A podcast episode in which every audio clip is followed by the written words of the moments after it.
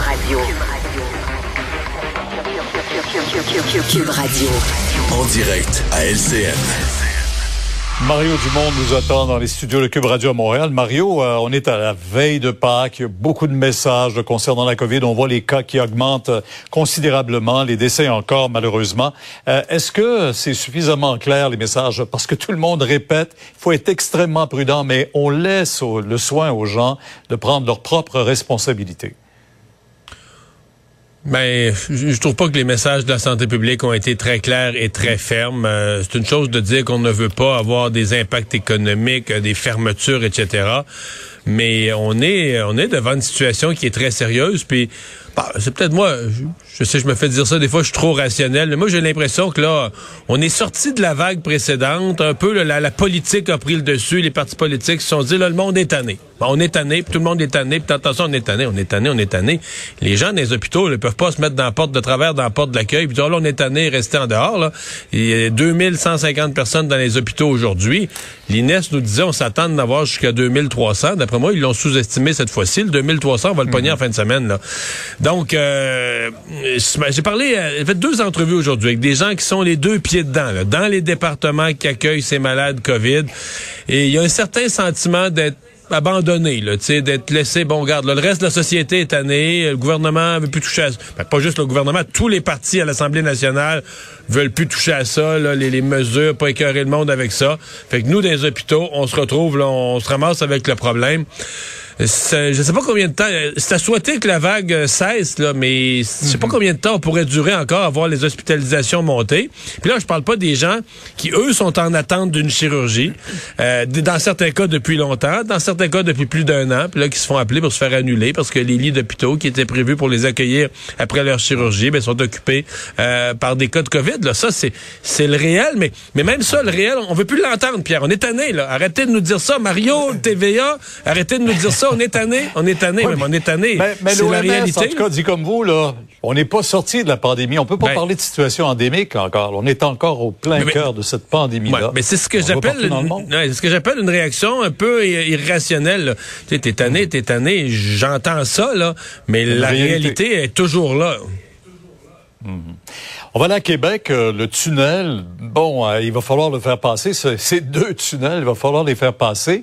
Euh, il semble y avoir, en tout cas, tout le monde, pour la majorité des gens, un consensus. Il faut trouver une troisième, un troisième lien. Est-ce que c'est celui-là? Et est-ce acceptable pour les gens? Le projet reste audacieux, il reste gros, il reste dispendieux, plus raisonnable que le précédent, mais euh, pas c'est pas un projet là qu'on va faire claquant des doigts. Ça reste un projet ambitieux, énorme. Mais là où le gouvernement, je pense aujourd'hui, a fait un meilleur travail, a fait une bien meilleure conférence de presse, c'est- de revenir calmement aux faits. Là. Euh, juste le pont. euh, je serais curieux de voir combien de gens dans la région de Montréal savaient avant aujourd'hui que le pont Pierre-Laporte, là, il est plus utilisé que tous les ponts montréalais, incluant le, le- le pont tunnel, le tunnel Louis-Pedette-La-Fontaine. Le pont Pierre-Laporte a une intensité de passage de véhicules, un nombre quotidien de passage de véhicules supérieur à tout ce qu'on connaît à Montréal. Je suis convaincu que si on avait sondé les Montréalais, là, 90% des Montréalais auraient dit, ben Ah. voyons donc, le pont Pierre-Laporte, il n'y a rien là, c'est à Québec. Non, non, il y a un problème réel. Et ça, on l'a chiffré, on l'a documenté, comparaison à l'appui avec la grande région d'Ottawa, où il y a une rivière à traverser, le Gatineau-Ottawa, et l'île de Montréal. Donc, il y a un meilleur travail qui a été fait pour dire, ben là, il faut un nouveau lien de communication. De toute façon, on va arriver à un moment à des, des travaux majeurs au pont Pierre-Laporte. On va donc, qui est déjà surutilisé, et si ça va prendre une façon de contourner ça. Donc, ça, ce travail-là, il a été mieux fait aujourd'hui. Bon, à partir de là, euh, ça reste, je le dis, ça reste un projet audacieux. Euh, pour le réaliser dans les coûts et dans les délais, ça va prendre euh, beaucoup, beaucoup de compétences et de discipline. Et de l'argent d'Ottawa, ça, c'est pas gagné non plus. Surtout que là, Ottawa exigeait la, la partie de transport en commun. Est-ce que là, le fait que le transport en commun, c'est pas à toutes les Ouais. heures, est-ce que ça pourrait nuire avec Ottawa? Il y a une préoccupation là. Est-ce que le- les caribous sont véritablement en voie d'extinction? En tout cas, il y a toute une polémique, là, présentement. Il y a un enjeu avec le caribou forestier. Euh, le ministre euh, de la Faune et de la Forêt n'a pas réussi à calmer tout le monde cette semaine. Bon, là, c'est mis un peu... Hier, a dit, ouais, mais là, moi, il faut que j'en... Par exemple, sur la Côte-Nord, on a un cheptel de 500, on essaie de les sauver, on met de l'argent là-dessus, mais euh, la communauté et nous, on a tué 50, on a abattu 50. Là, Ben là, on dit- le ministre se met les Autochtones à dos. S'il a dit la vérité, peut-être qu'il faut dire la vérité aussi. Mais c'est un dossier, c'est un dossier que le gouvernement du Québec va devoir prendre plus au sérieux. Là, même, même le fédéral menace de, euh, de, de, s'en occuper. Donc, il y a l'industrie forestière, évidemment, qui est dans le décor. C'est beaucoup d'emplois. Mais il va falloir redonner, sur un sujet sensible, redonner à la, population un sentiment qu'on y voit, qu'on s'en occupe.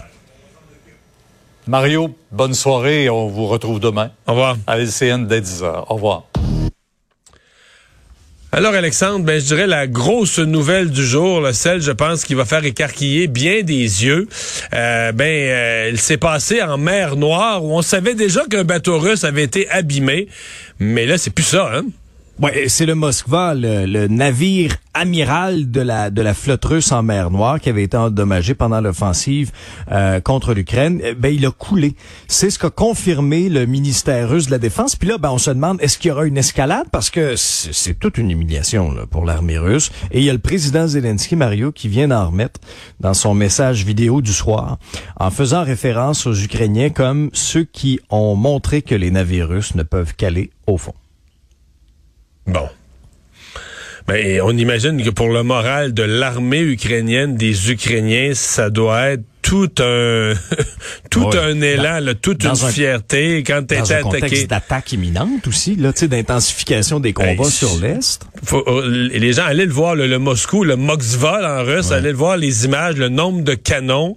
Euh, c'est un navire équipé là, qui, a, sûrement euh, dans les missiles qui sont tombés sur euh, différentes villes, c'est sûr qu'il y en a plusieurs qui sont partis de ces canons-là. On imagine pour les Ukrainiens de le savoir au fond de la mer Noire, la fierté. Je, lisais le, sur CNN mhm. les, qui, qui avait traduit le communiqué russe, le communiqué de l'armée russe. On parle d'une opération de remorquage euh, dans une tempête, dans des eaux, euh, dans des eaux agitées, euh, où les, dommages sur le navire ont fait qu'il a tangué puis qui a, qui a coulé. Donc une explication qu'on fournit. les Russes, eux, qui sont même pas encore à, l'étape de reconnaître que les frappes sont ukrainiennes. hier, ils ont reconnu qu'il y avait eu un incendie, mais laissant entendre que ça pouvait être tout simplement un, accident à bord, alors que les Ukrainiens, eux, disent que c'est l'œuvre de leur hmm. missile. Alexandre, merci. Euh, bonne fin de semaine. Joyeuse Pâques. Euh, on sera en congé demain, nous, à Cube Radio. Je serai LCN, mais Cube Radio est en congé demain. On va pouvoir vous faire entendre différentes balados, faire connaître tout ce qui est produit ici à Cube Radio. donc, je vous souhaite une euh, d'agréables vacances. Je serai de retour une semaine après Pâques, semaine de congé, de congé la semaine prochaine. Sophie Durocher s'en vient. Bonne soirée.